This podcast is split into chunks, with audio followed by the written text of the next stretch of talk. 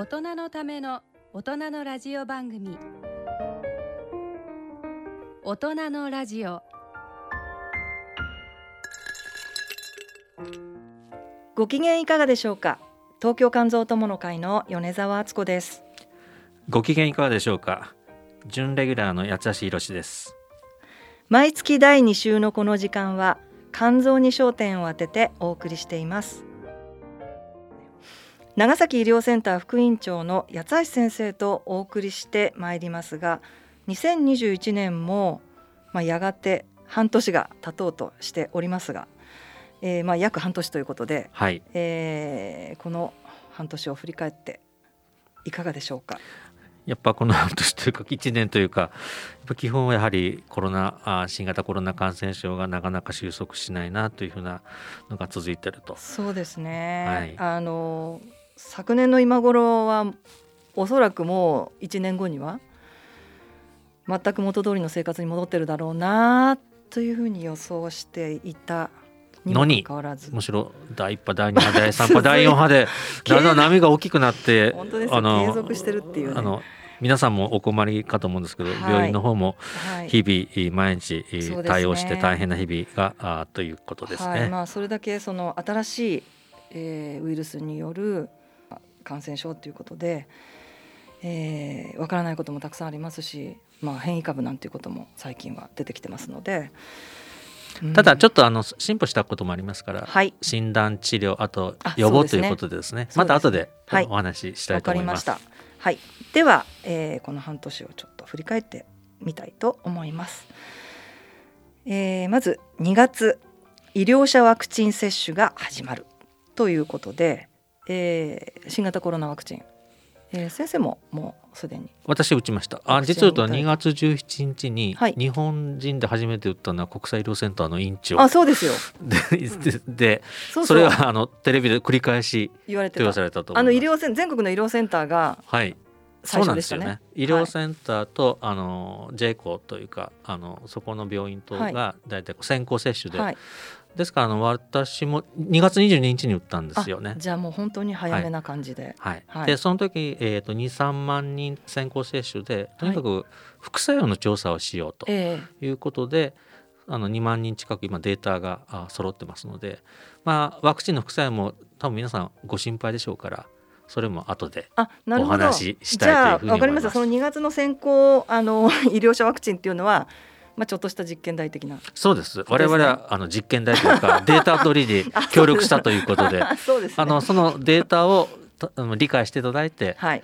えーまあ、副作用のこともお学んでいただきたいなというふうに思います。あのまあ後であの先生に詳しくお話を伺いますが今もう高齢者のおワクチンが全国で始まっている状況ですが、まあ、そういったその2月に先生方が受けられたワクチンのデータが生かされているとはい、いうことですね。お私思ってます。はい、えー、3月東日本大震災から10年ということで、まあ、311ですけれども、えーこの10年間、まあ、あっという間でしたが先生は何か思うところありますか？えっとあの10年前もやはりあの我々の病院からも、はい。あの被災地の方に応援に行きました。えーはいでまあ多分日本全国あの医療従事者あの、はい。東北の方に向かったんじゃないかなとええいうふうにえー。思います。ただあの10年経って仙あの仙台とかそこら辺も復興はされてるんですけど、はい。私も23年前あの実際ちょっとう行ってみてですね、えやっぱあのイメージをするとここら辺全部使ったんだなというふうなこととああとちょっとーあれなんですけど浸水してしまったってことですよね。ちょっとすごく、あのいい印象に残ってるのは、はい。やっぱお墓が全部新しかったんですよね。あー流されちゃった。要は10年前に、まあ、亡くなった方のお墓が建てられたというふうなことでそのええお墓が新しいというのがねうんやっぱこういうことだあのこういうふうな災害だったんだなっていうのを、あーあのね。仙台の方に行って思ったところがあります。はい、えーそれから今度はスポーツの話題ですけれども4月、えーゴルフのお松山選手がメジャー制覇しました。それから、えー水泳の池江選手が4冠を達成しましたはい、私、はいあの松山あーがあのい取ったところ見てですね。はい。でそその時もあのちょっと感動したんですけど、ええ。後でその中継というかあのあの実況の方たちね。実況の方たちが3名うん。のはい。い1分もっとかな？長い間無言だったと。そうですね。あの無言のな中にやっぱ全ての思いが込められてるっていうのとあと中島私も実は30年前ちょっとゴルフしてたところ時もああったの先で生ゴルフを過去やってらっしゃるんで過去にやってたんですか？今は全然やってらっしゃる今はやってないんですけどはい。やっぱゴルフの難しさとかあのメンタルなでまたはい。最後にちょっと15ホールからちょっとスコアを落としたりしたところで、だけどやっぱり制覇したと勝ったというので、はい。そうですよ。本当感動の時だったなと。そうですね、はい。私も連日まあ連夜ですけどというか明け方というかもうあのテレビにかじりついて。私実は前にもちょっと、えーお話ししたことあるかもしれませんけども、はい。あのー今の、えー患者団体の仕事の前にインターフェロン治療をやってる、えー前にですね、えーまあ、スポーツの,、うん。あの仕事をちょっとしていて特にそのゴルフの関連の、えーまあ、ゴルフの業界の方たちと一緒に仕事をするようなことをどのぐらいですかね？8年ぐらいやっていたので、はい。あのーまあ、ちょっと感動もひとしおそのまさか。あそうですよね。まさかですよ、うん。ありえないですから、うん、こんなにもだって。あありえない。っていうことが本当に起きるんだなっていうことですね。まあもう本当にあの先生と同じように。先生も号泣しました？私ねあの解説の中島恒之がはい。こらえなくなって涙を涙をす するのを見てあの、ね。ちょっと涙が出てきましたね。そうですね。はい。あの実際に放送してる時はあの実況の方たちの映像っていうのはなくてそうですそうです。後でで後でですね。後ではい。実況中継そうですね。の方様子を。様子を見て、はいはい。あのジーンときましたね。そうですね、うん。はい。私もあのそうでしたね。やっぱり皆さんあの悲願というか。そうですそううです。ん。まあ日本人が初めてということであのものすごくう皆さん喜んだ、はい、インプレッシブなそうです姿ねはい、はい。それから池江さんですけれどもこれはあの番組でも私もちょっとコメントをしたことがありますがもう本当によく頑張っいや本当ねたよく頑張った。白血病で、えーまあ、もちろん病気は今あー克服してるんですけど、やっぱあれだけわ私が見ててやっぱ筋肉がぐっと落ちてた中でそうですよね。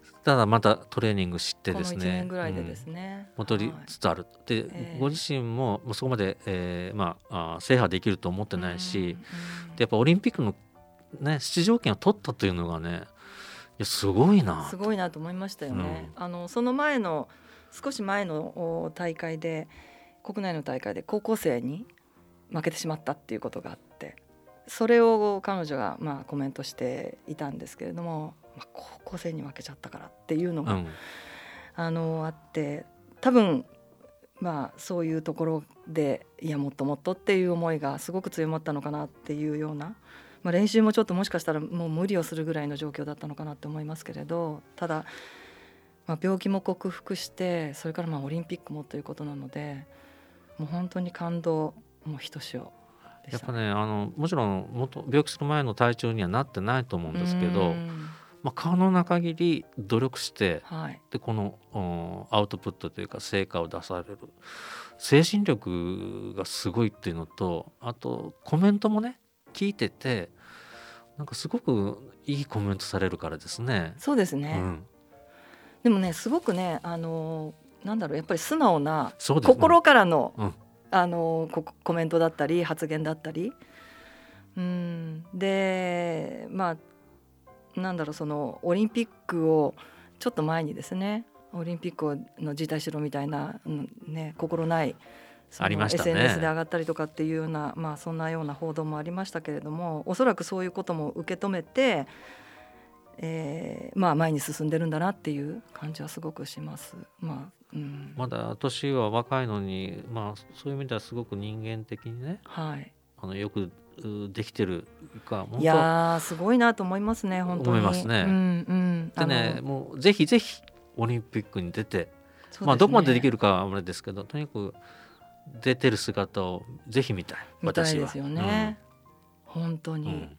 見たいと。思いますはい、そしてまあ何度も何度も言いますけれども、あのー彼女に勇気づけられるあ。子供たち？そうですよね、うん。同じ病気をされて特に白血病って子供に多いはい。病気なので、はい。まあ、綾世代はい。のがんというふうなことはい。になってますけど、はい。やっぱ非常に勇気づけられると思うんですよね。そうですね。だからまあ本当にオリンピックに出場で、まあ、出場というか、えーオリンピックは開催うん、私もぜひ見てみたいと思います。はいいいかなと思います。はいそれから6月になりまして、えー、雲仙普賢岳。えっと、これ長崎の話になるんですけど、実は30年前に雲仙普賢岳が噴火してですね6月3日に43名だったかな、はい。えっと、地元の方と報道関係の方が亡くなったとはいいうことです。あの実を言うと当院にうちやっぱり重症の方が3名はい、運ばれてきたんですけど、ええ。結局亡くなられたんですね。あそうなんですね。はい、ただあの集団いわゆる災害はい、というかそういうような時のことで実は私あの時病院にいましたんでえで亡くなられた患者さんも診察あの基本はやっぱやけどというふうなことで、えー。形成外科が指示だったんですけど。ええ。でも病院総出でですねなんとか、ええ。あのお一人ちょっとやっぱ何とかあ生存されてる方がおられて、うん。助けようとしたんですけど最終的には3週間後亡くなったというふうな。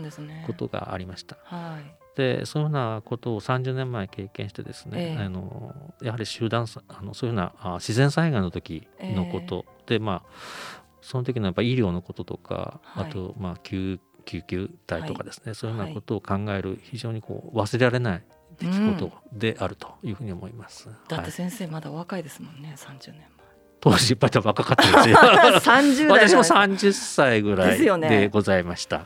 それは 心に残る経験ということで、はい。えーその他に先生何かこの半年で印象深かったことというのはありますか？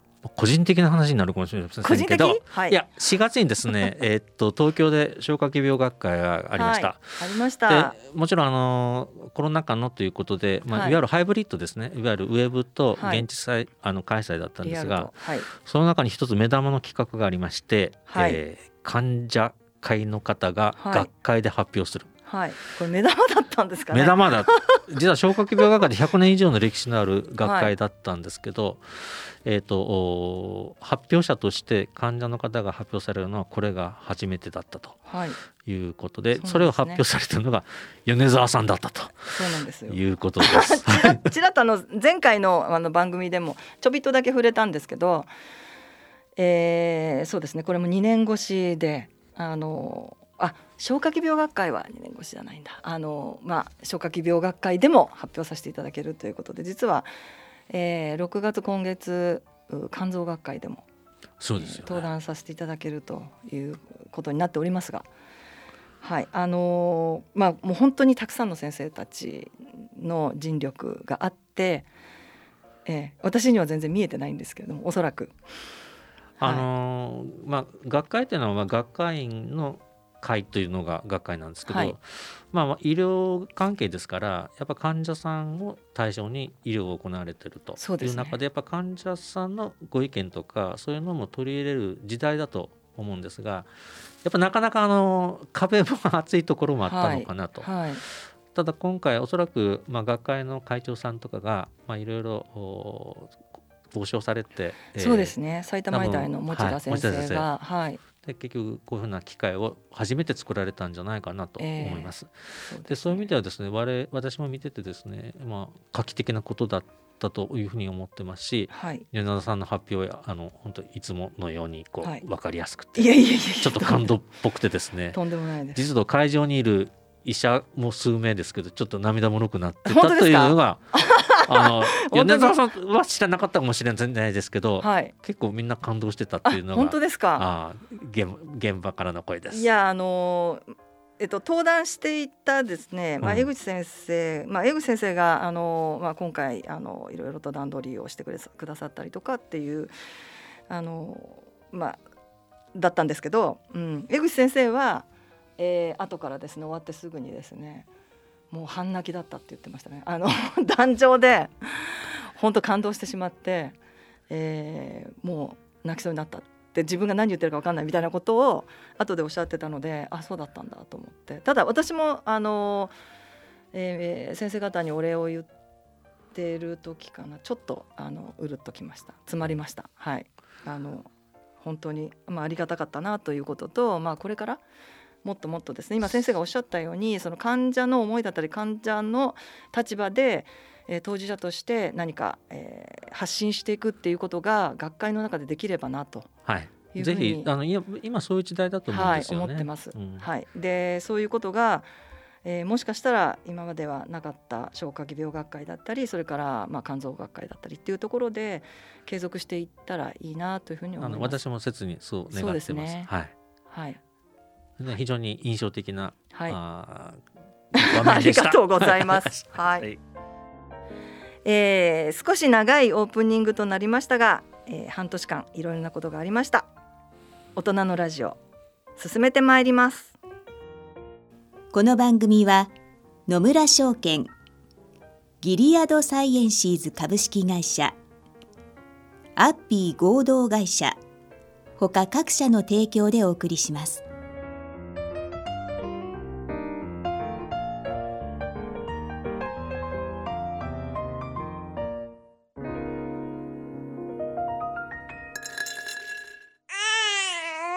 生100年時代。100年の人生をどのように生きていますか？大きくなったらケーキ屋さんになりたい。結婚しても今の仕事が好きだから続けたい。自分が作った料理で世界中の人を幸せにしたい。いつまでも元気でいたい。80歳でフルマラソンを完走したい。夢はどの世代でも大きく広がるあなたの人生夢無限大。でも必要なものは？健康家族友人そしてお金。あらゆる年代に合わせたサポートでいつでもあなたに寄り添います。今からずっとこれからもっと。人生100年パートナー野村証券。それの裏に C 型肝炎のない明日へ自分は C 型肝炎だけど肝臓の検査値が安定しているから放っておいても大丈夫。そう思っていませんか？検査値が正常でも肝硬変肝臓がんへ進展する場合があります。今は飲み薬のみで治癒を目指せる時代。まずは専門のお医者さんに見てもらいましょう。C 型肝炎に関するお問い合わせはフリーダイヤル0120-25-1874または C 型肝炎のない明日へで検索。ギリアド。大人のための大人のラジオ。健康医学のコーナーです。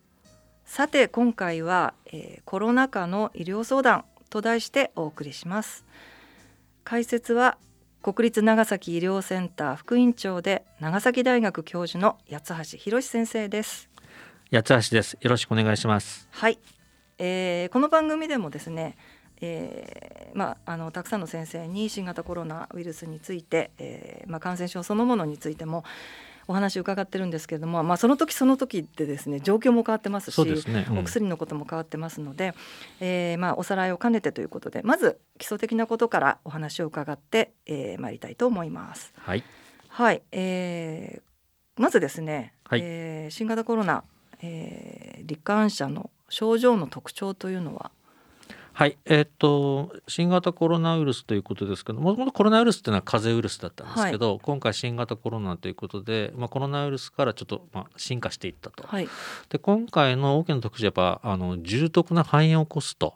でそれが死に至ることもあるというのが新型コロナウイルス感染症ではないかと思います。肺炎ですね、はい、はい、ただ特徴はですね本当無症状の人から単なる風邪の人もいるし、うんやっぱ肺炎で肺が真っ白になって呼吸不全で亡くなる、はい、幅があるので、ね、一概にこの病気が軽いとか重いとか言えない。ですね。はい。当たり外れがあるので。いやいや本当にそう思います、はい。はい、あと無症状の方もおられるのでですね、えー、ただやっぱり亡くなりそうとかそういうふうな重篤な方が特に高齢者では、えー、少なくないっていうのが今までのコロナウイルスと全然違うかなって気がします。はい、そうですね、はい、はいで、まあ、症状はやっぱり最初ちょっと風邪かなとか喉がイガイガするぐらいから始まってですね、えー。えーはい、やっぱあと熱が出るとかから寒くいがするとかっていうふうなこともありますし比較的特徴があるのは味覚障害というふうに言われてる。だから味がしなくなると、なるとあまり熱がなくてもちょっとコロナじゃないかというふうに思った方がいいと。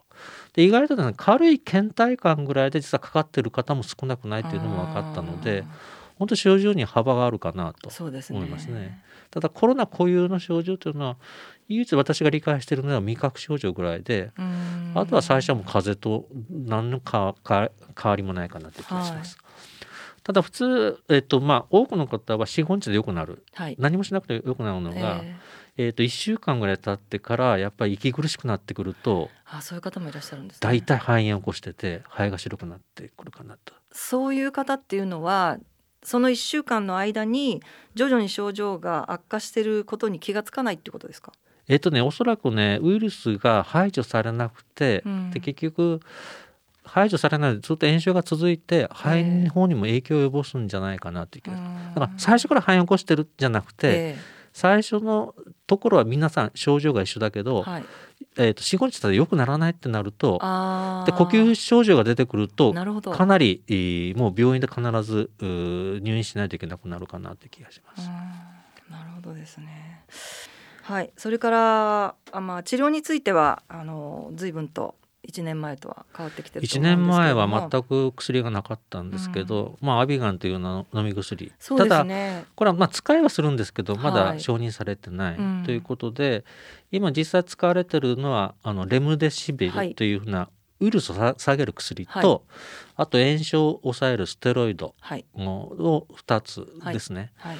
で大体肺炎を起こすとこのレムデシベル1月から使えるようになりましたので、はい、えーとまあ、当院の方でもあのレムデシビルとステロイドを使う。同時に使うっていうのがいいのではないかなというふうに思ってますけど、はい、だからウイルスを抑えて炎症を抑えるということをやれば、うん。うん、で肺炎がひどくなる前にやれば、えー、多くの方はもうそれで良くなっていくんじゃないかというふうなのが私の実感ですけど。あそうですはい、えっとちょっと話変わりますけど、はい、長崎、まあ、先生の病院でも、えーまあ、患者が搬送されてきたりっていうことなんでしょうけど、うん、えー、ここのところその状況は少し変わったりとかしてますか？その患者。あ4月の連休前から5月は長崎市内でものすごく患者さんが出てきてですね。そうですよね。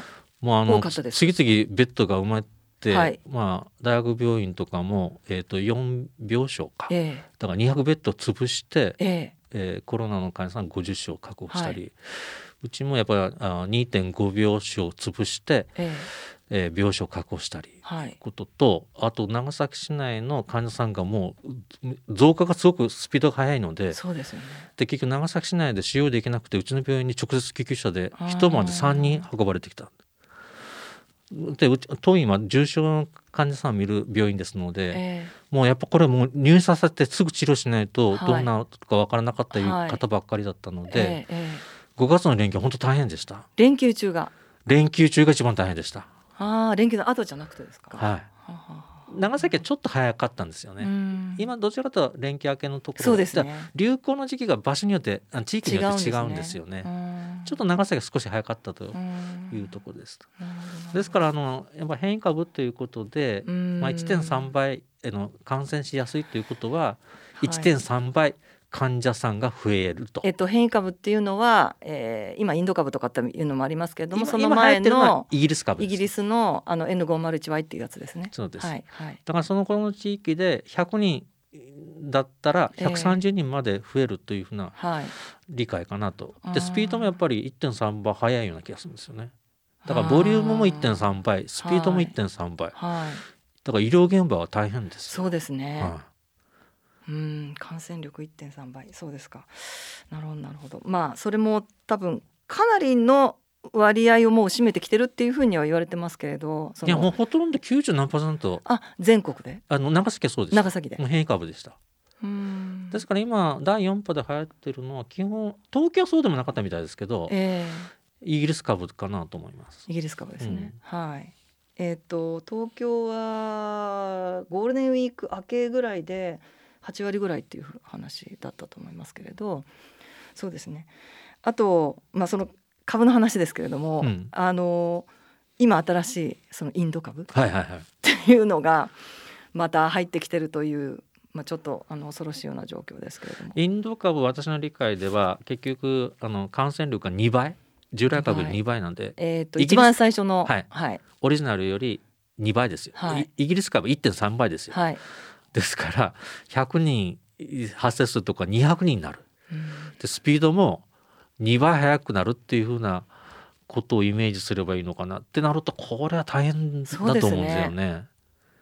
それはちょっと私今現状どんなような状況か分かりませんけれど恐ろしいうん、ですからね、まあ、インド株が入ってきているということですけどとにかくもうこここれ以上広げないように水際作戦はすごく大切だと思います。そうですね、まあ、これは分かりませんけどまあ私たちは、まあ、今まで通りのことを粛々とあただですね結局しかないのか。1.3倍広がりやすいとか2倍広がりやすいということは、ええ。ある意味では自粛は1.3倍強めないといけないしあもっと2倍強めないといけないし、うん。感染予防対策も、うん。えー、と今までの方法では防げたけど防げなくなるといううん。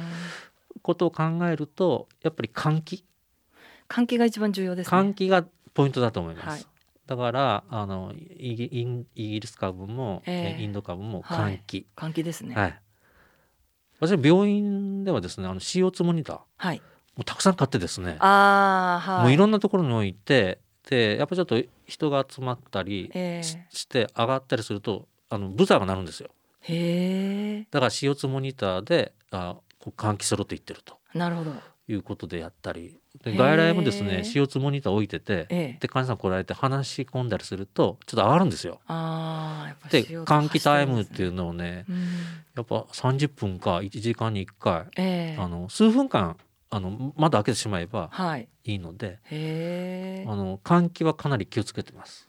数分間開ければいいんですか？数分間あげればいいです。うち事務所はあの、まあ、ちょっと車がうるさかったりするんですけどもあの、まあ、ずっと開けっぱなしな状態ずっと開けっぱなしする必要ないですよ。する必要ないんですかね、うんあそいうやですか。今度はあの CO2 モニタープレゼントえ本当に？うん。お嬉しい事務所にじゃあ置きますよ。というかねあの実は換気のアナウンス、はい。放送をあそうだそうだ。私やりましたよ。米沢さんにお願いしてうちの病院で2時からあの換気をしてくださいって米沢さんの声で流れてますのでじゃあそのお礼にそれ 今でもちょ先生それ今でも流れてるんです。流れてます。結構前ですよねあれ。流れてます。去年だっけ？はい、うん。ずっとやってます あそうなんですか、、はい。やあの看護師さんからメールをいただいたりしては米沢さんの声を久しぶりに聞きました感動しましたとかいうのを以前聞いたことがあって ありがとうございます。はい、あの私もアナウンスしてるんですけど。はい。あそうなんですね。女性のあの米沢さんの声の方がいいって皆さん言われます。本当ですか？はい、ありがとうございます。いやいやとんでもない。あ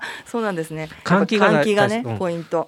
なるほどそうか。換気っていうと結局夏になるとエアコンをつけたりして換気ができなくなったりっていうことのそうですそうです。だから冬場と夏場は結局戸を閉め切るからですね。で冷房と暖房。はい。ある意味ではですねこの今の季節6月とか9月か10月とかって日本がちょっとやっぱ感染落ち着いた時っていうのは気候がいい時だと思うんですね。そうですうね、ん、だからこう窓開けられる時は割と落ち着く。うん、そういうことただねずっと開けていく必要はないと思うんですよ、はい。だからやっぱその CO2 モニターを指標にするとわかりました。いいのではないかと思楽しみです。ってます。はい、あ本当ですか？いやうちあのほら自己免疫の患者もいたりとかあスタッフそうですよね。にだからものすごく神経を使っていてなのであの換気はもうあのすごく。私一日何回もね自分の部屋の CO2 モニター見てますよ。あそうですか、はへえわかりました。じゃあちょっと参考にさせていただきます。はい。はい、えー、それから今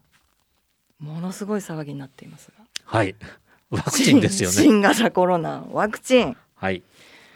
ワクチン先生はもう打たれたということえっと、私はあの2月の22日に打ちました。はいはいで今やはりこのウイルスに打ち勝つにはもうワクチンしかない。はいで、えーちょっとイインド株も来るかもしれないということでやっぱ早急にですね、えーはい。やっぱ日本人がこのウイルスにかからないようにしないといけないのではないかなと思ってます。はい。でちょっと基本的なことだけちょっとおさらいしますとね。はい。感染が成立するには3つのものが必要と。はい。で1つは感染源、まあ、ウイルスですよね。ウイルス。でウイルスがいなくなればもちろん感染はしない。はい。で2番目があの感染経路。ウイルスと人をつなぐものということで、はいこれは結局、まあ、今回はあいわゆる飛沫感染ですから、はいはい、マスクが大切ですし遮断してくれるってことですね、はい、あと手洗いですよね、はい、だから手指衛生と、あと結局3密を回避するとかあと換気をするっていうのは感染経路を断つという意味で大事なポイントになります。うん、で3番目に、えー、大切なのは感染を受けやすい人、まあ、感受性のある宿主ってちょっと我々の言葉で言うんですが、要はウイルスに対する感受性がなくなればあ感染は成立しない。それはどういうことかっていうと、はい、ワクチンを打ってしまうと感受性がなくなるので、うんうん、えー、ワクチンっていうのがこの感染を受けやすい人宿主というところで効果を発揮すると、はい、感染源感染経路感染を受けやすい人というふうな3つの要素がありますので、ええ、それぞれの段階で感染を成立させなくする方法があるということです。はい、ですから、まあ、最後の切り札っていうのがワクチンになるかなと、はい、ワクチンですね。うん、はい。で今あのもう盛んに全国で、まあ、高齢者と言われる人たち、まあ、そうではないあの地域もありますけれども、まあ、65歳以上の方たちが受け始めているところが多いと思うんですが、えーまあ、東京でもあの まあ結構そう予約が大変だったりとか。そうですね。皆さん集中されてですね。そうですね、うん、大規模接種会場みたいなところが設けられたりとかあのいろいろな動きになってますけれど、えー、長崎も皆さんもえっと、うち始めてます。うん、であの私の住んでる町大村市っていうとこなんですけど実は1月ぐらいから医師会とずっと話し合いしてですね、えー、ワクチンが入手された時にどのように打つかということで、はい、もう計画立ててます。はい。はい、でもちろん医療従事者を打った上で、えーまあ、高齢者を打つと、ただそれもですね、えー、っと集団接種、えー、まあ、あのいわゆる公民館みたいなところで打って、まとめて。予防接種するのと、はい、あと開業医の先生とこので打つ。個別接種ですね。えー、であとね巡回接種、はい、でちょっとあのお年寄りでなかなかこう足の悪い方もらえるので、はい、それぞれのこう小さな公民館に出張に行くっていうのもやってますし、あともう一つ高齢者施設、はい、まあ、あのお年寄りで介護施設のようなところ介護施設みたいなところにも、えーと、我々が出向いて、はい、えー、行ってます。もちろん医師会の先生たちが主体ですけど、はい、ちょっと足りないということで、ええ、実は私もその90歳以上の方で、はい、まあ、ずっと入所されてるところに出かけていって行かれたんですね。はい、でまとめてまとめて打ちました。あそうですか。でその方たちとあとそれでまああの介護されてる職員の方にもワクチンを打ったと。えーえー、実はですねあの高齢者の方はもちろん病状も分かってるんですけど、え比較的スムーズに終わったんですが、はい、若いいわゆるスタッフの方、はい、まあ、ちょっと女性が多かったんですけど、え。やっぱりちょっとワクチン打って大丈夫だろうかとか。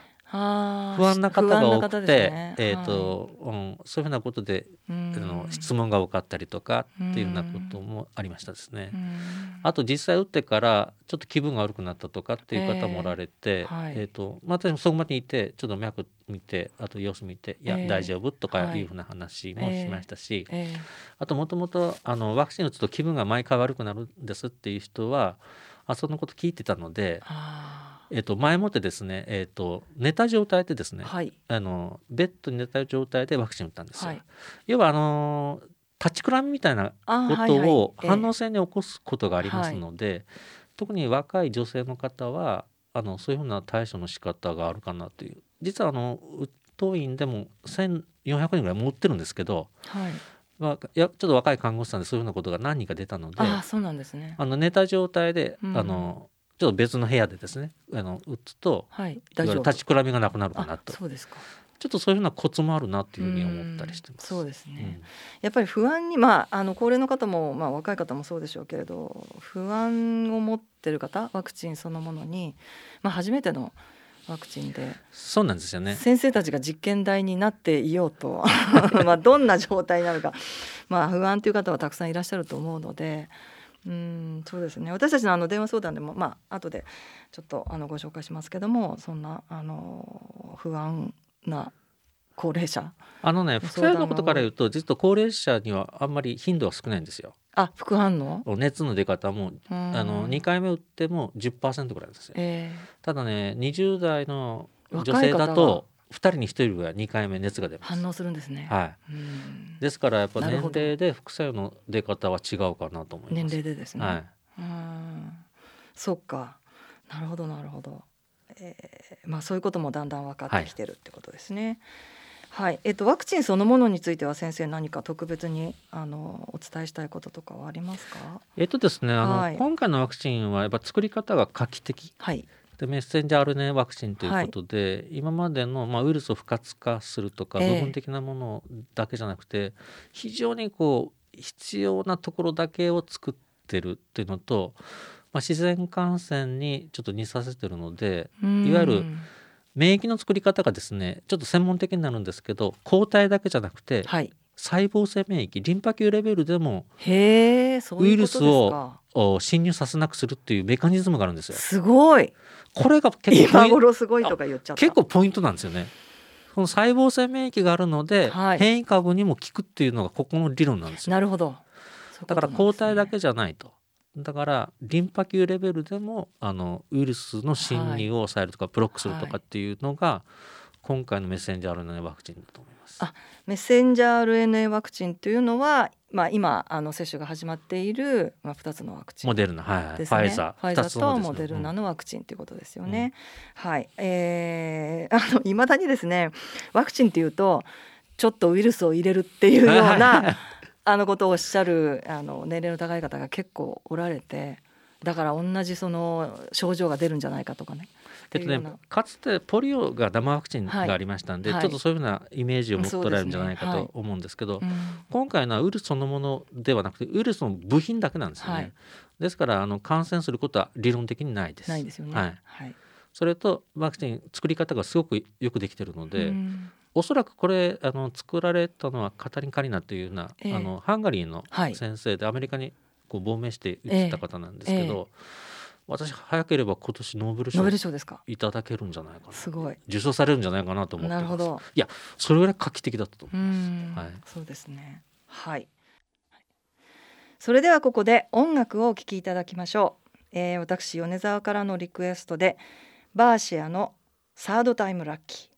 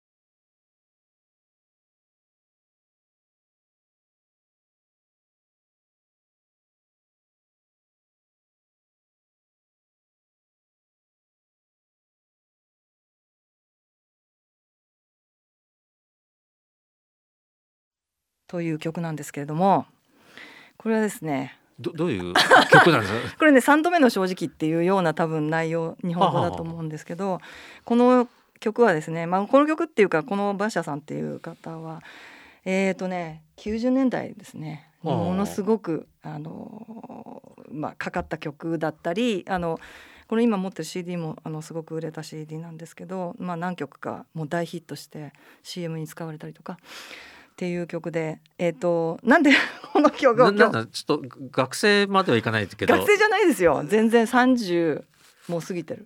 34かな。はいぐらいでなんでこれ持ってきたかっていうと私あの引っ越ししたっていう話を前回の番組でもはいしたんですけどえっ、とね段ボールがまだですねちょっと積み上がったような状態で。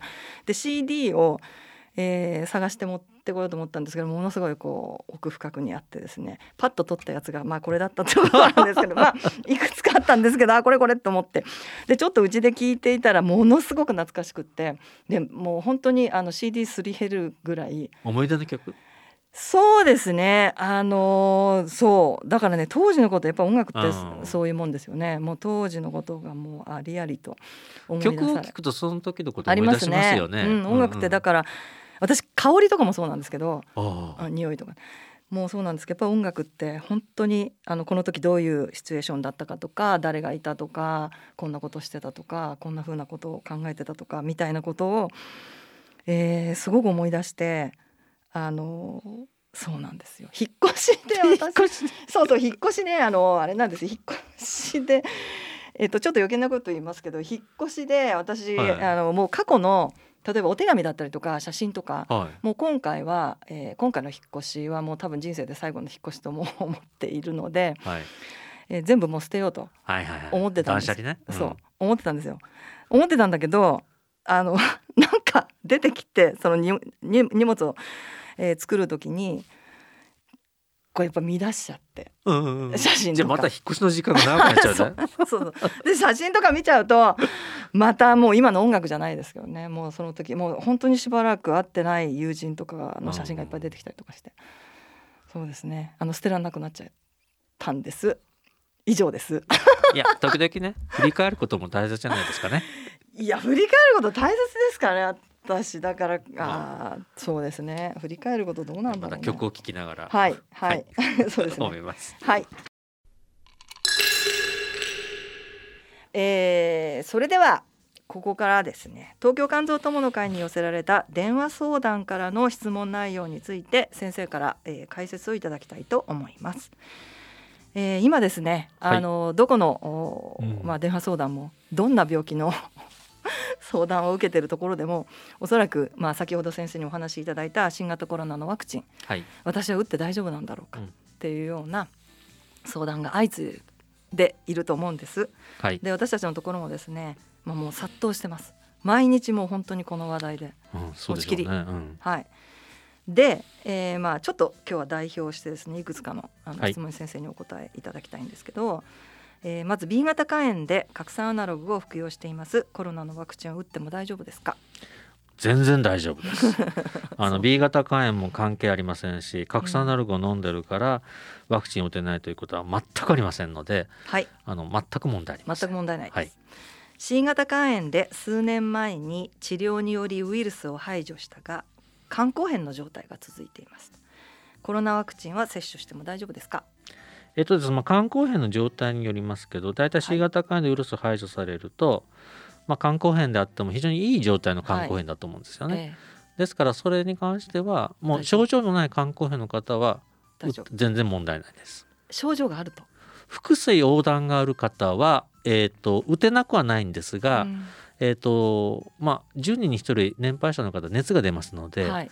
まあ、その時に、まあ、あー解熱剤とかね、はい。飲むとあの例えばあのすあのロキソニンとかね、ええ。そういったの薬飲むと,、ええ。ー、と尿がはい。あのおしっこの量が減ったりすることもあるのでーなるほどなるほど。だから症状のある肝硬変の方ははい。やっぱ主治医に相談した方がいいと思います。そうですね。うん。基本的にあれですよね。まあしあのー基礎疾患持ってる患者に関しては、えーみんな主治医に相談基礎疾患といっても、まあ、病名だけとかかとにか。くね普段お元気でご飯食べて、うん。あのまあ、スタスタ歩ける方ははい。基本何も制限はないとそれは基礎疾要は慢性肝炎だったらそれは基礎疾患。いや慢性肝炎はワワクチンに関しては基礎疾患とも言えないと思います。あ基礎疾患とは言えない、基礎疾患の範疇にならない、まあ、ワクチンで尋ねられてるのはうん。ワクチンを打った後になんか、えー、と重篤な副作用が出るかもしれないということを本当はあの洗い出したいのであはい。の説問があるんですよね。はい。ですからやっぱりもともと心臓が悪いとか肺が悪くて、えーはい。やっとこうあの呼吸ができるようええな状態の人はやっぱりワクチン打つ前に相談しないといけないし、はい。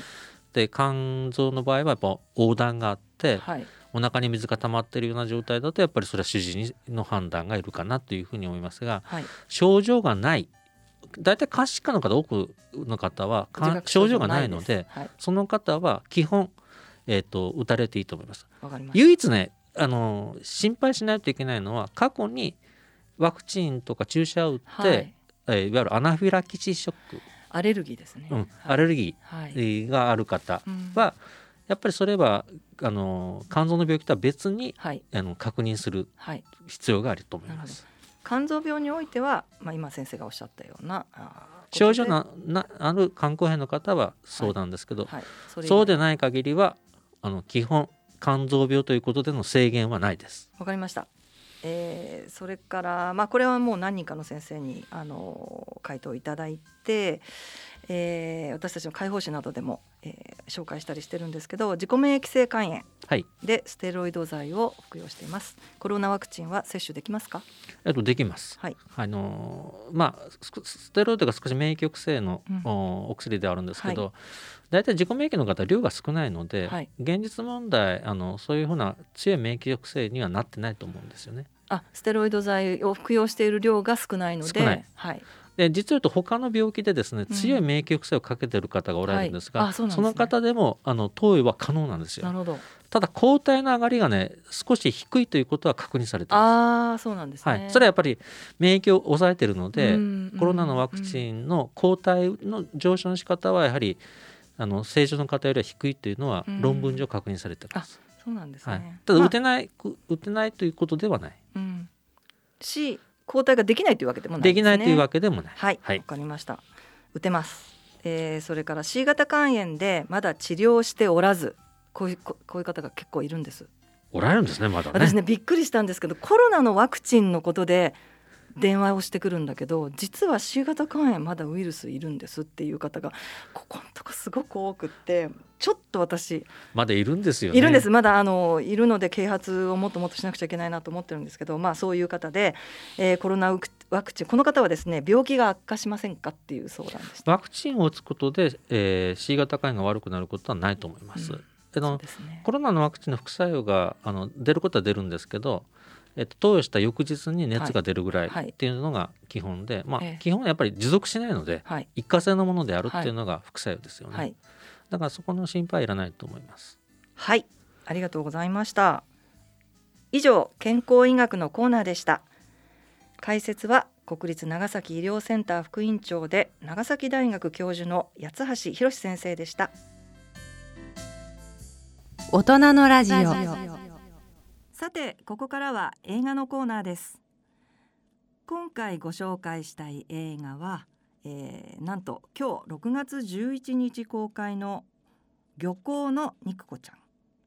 という映画なんですけれども、えー、これはあのまあこれご存知の方結構いらっしゃるんじゃないかなと思うんですがアニメーションなんですけれども、えー、原作が直木賞作家の西加奈子さん。で、えー、小説だったんですけどもね2011年に発表して、えー、ベストセラーになったというあの同名の原作は小説なんですけれどもこの物語に、えー、惚れ込んだという明石家さんまさんがですね、えー、企画プロデュースをしています。であのちょっと前ですけれどもね、えー、プロモーションで随分情報番組でさんまさんと大竹さんがえー、出演されてたりしてで話題にも随分なりましたのでご存知の方もたくさんおられると思います。えー、っと映画の内容はあのちょっと変わったお母さんと小学校5年生の、えー、キクリンっていう女の子キクコちゃんっていう女の子の物語なんですけれどもあのお母さんは結構、えー、何でしょうねこれまでの人生ボロボロでえー、それでもでもパワフルで明るくって、えー、すごく抜けてるんだけれども憎めない愛すべき存在なんですね。でキクコちゃんキクリンはちょっと年の割には大人っぽくってでいつも冷静で、うん、憎めないお母さんに寄り添ってる、まあ、お母さんのことちょっと恥ずかしくはあるんですけれどもとっても大切にしているという、えー、親子の日常とそれからあのキコちゃんの学校生活を描いているという映画ででまあそんな中で少しずつ、えー、キクリンが成長していくっていうお話です。うん、簡単に言えばそうなんですけど、まあ、いろんなことが起きるんですけれども、あのー、映画の中でですねこれ主題歌テーマ曲がですね、えー、吉田拓郎さんの「イメージの歌」というすごく懐かしい曲なんですけどこれが、えー、原曲ではなくって子役の女の子のカバーで流れてきます。で原曲とはもう全然違うイメージなんですけれどこれが、まあ、当時のことが蘇ってきたりして、えー、ちょっと映画の内容と重なって、まあ、響いてきました。それからラスト20分ぐらいはちょっと内容を詳しくは言えないんですけれども、えー、まあ、私が子どもの頃感じていた思いとすごく重なってちょっと涙が止まらなくなりました大号泣してしまいました、えー、やっとですね映画が映画館で見られるようになりましたので、えー、ぜひぜひご覧いただきたいと思います。6月11日金曜日より全国で公開となります。大人のラジオ。C 型肝炎のない明日へ。自分は C 型肝炎だけど肝臓の検査値が安定しているから放っておいても大丈夫。そう思っていませんか？検査値が正常でも肝硬変肝臓がんへ進展する場合があります今は飲み薬のみで治癒を目指せる時代。まずは専門のお医者さんに見てもらいましょう。C 型肝炎に関するお問い合わせはフリーダイヤル0120-25-1874または C 型肝炎のない明日へで検索。ギリアド。アッピはおよそ130年にわたり医薬品開発に注力してきた企業の歴史と創薬の実績を受け継ぐと同時に新たな時代の要請に応えるべく誕生したバイオ医薬品企業です。これからもさまざまな疾患を抱えておられる方々の生活の質の向上に貢献すべく邁進いたします。患者さんの笑顔に貢献するを目指す私たちの大いなる可能性にご期待いただくとともに一層のご指導を賜りますようお願い申し上げます。大人のための大人のラジオ。はい、えー、今回の大人のラジオはいかがでしたでしょうか？先生、えー、久しぶりにそうですね。あのお話ししたの久しぶりだったと思います、ね、まあ、はい、今日も楽しく、はい、いろんなお話できたかなというふうに思ってます、はい、ただやっぱ今最大関心事はワクチンだと思いますので、うん、でね、できるだけ早く日本全体日本国民がワクチンを打ってですねでコロナをもうこの国からあ入れないこうで出していくよねなればいいなと思います、ね、そうするとかなり元の生活に戻るんじゃないかなというふうに期待してますけど。そうですね。はい、えー、ワクチンがもう順調に、えー、すあの接種が進んでいくことを。切に願ってます願って願ってますね、はい、はい、ありがとうございました。番組では疑問質問ご意見ご感想をお待ちしています。宛先です。郵便の方は郵便番号105-8565ラジオ日経大人のラジオ係まで。あるいはラジオ日経大人のラジオの番組ホームページからの投稿もお待ちしています。それではお時間となりました。ご案内は私米澤敦子と。八橋博でした。次回の放送までさようなら。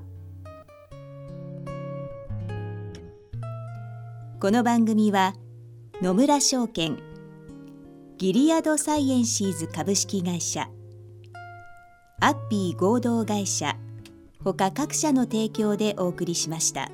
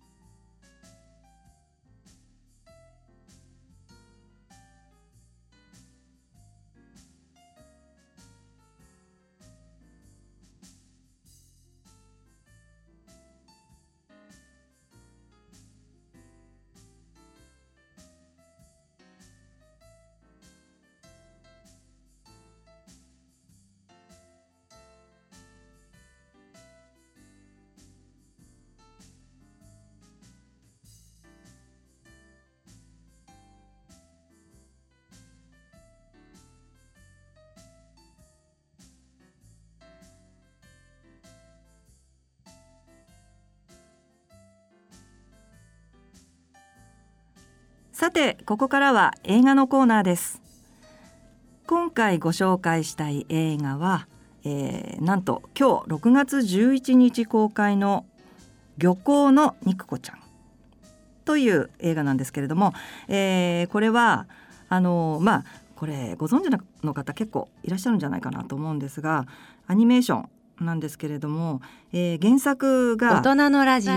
直木賞作家の西加奈子さんで、えー、小説だったんですけどもね2011年に発表して、えー、ベストセラーになったというあの同名の原作は小説なんですけれどもこの物語に、えー、惚れ込んだという明石家さんまさんがですね、えー、企画プロデュースをしています。であのちょっと前ですけれどもね、えー、プロモーションで随分情報番組でさんまさんと大竹さんが、えー、出演されてたりしてで話題にも随分なりましたのでごご存知の方もたくさんおられると思います。えー、っと映画の内容はあのちょっと変わったお母さんと小学校5年生の、えー、キクリンっていう女の子キクコちゃんっていう女の子の物語なんですけれどもあのお母さんは結構、えー、何でしょうねこれまでの人生ボロボロで、えー、それでもでもパワフルで明るくって、えー、すごく抜けてるんだけれども憎めない愛すべき存在なんですね。でキクコちゃんキクリンはちょっと年の割には大人っぽくってでいつも冷静でうん憎めないお母さんに寄り添ってる、まあ、お母さんのことちょっと恥ずかしくはあるんですけれどもとっても大切にしているという、えー、親子の日常とそれからあの紀子ちゃんの学校生活を描いているという映画でで、まあ、そんな中で少しずつ、えー、キクリンが成長していくっていうお話です。うん、簡単に言えばそうなんですけど、まあ、いろんなことが起きるんですけれども、あの映画の中でですね大人のラジオテーマ曲がですね、えー、吉田拓郎さんのイメージの歌というすごく懐かしい曲なんですけどこれが、えー、原曲ではなくって子役の女の子のカバーで流れてきます。で原曲とはもう全然違うイメージなんですけれどこれが、まあ、当時のことが蘇ってきたりして。患者さんのちょっと映画の内容と重なって私たちの大いなる可能性にご期待いただくそれからラスト。一層のご指導を賜りますようお願い申し上げます。ちょっと内容詳しくは言えないんですけれども。C 型肝炎のない足体自分は C 型肝炎だけど肝臓の検査値が安定しているから放っておいても大丈夫そう思っていませんか？検査値が正常でも肝硬変肝臓がんへ進展する場合があります、えー、やっとですね、今は飲み薬のみで治癒を目指せる時代まずは専門のお医者さんに見てもらいましょう。C 型肝炎に関するお問い合わせはフリーダイヤル0120-251874または C 型肝炎のない足体で検索。ギリアド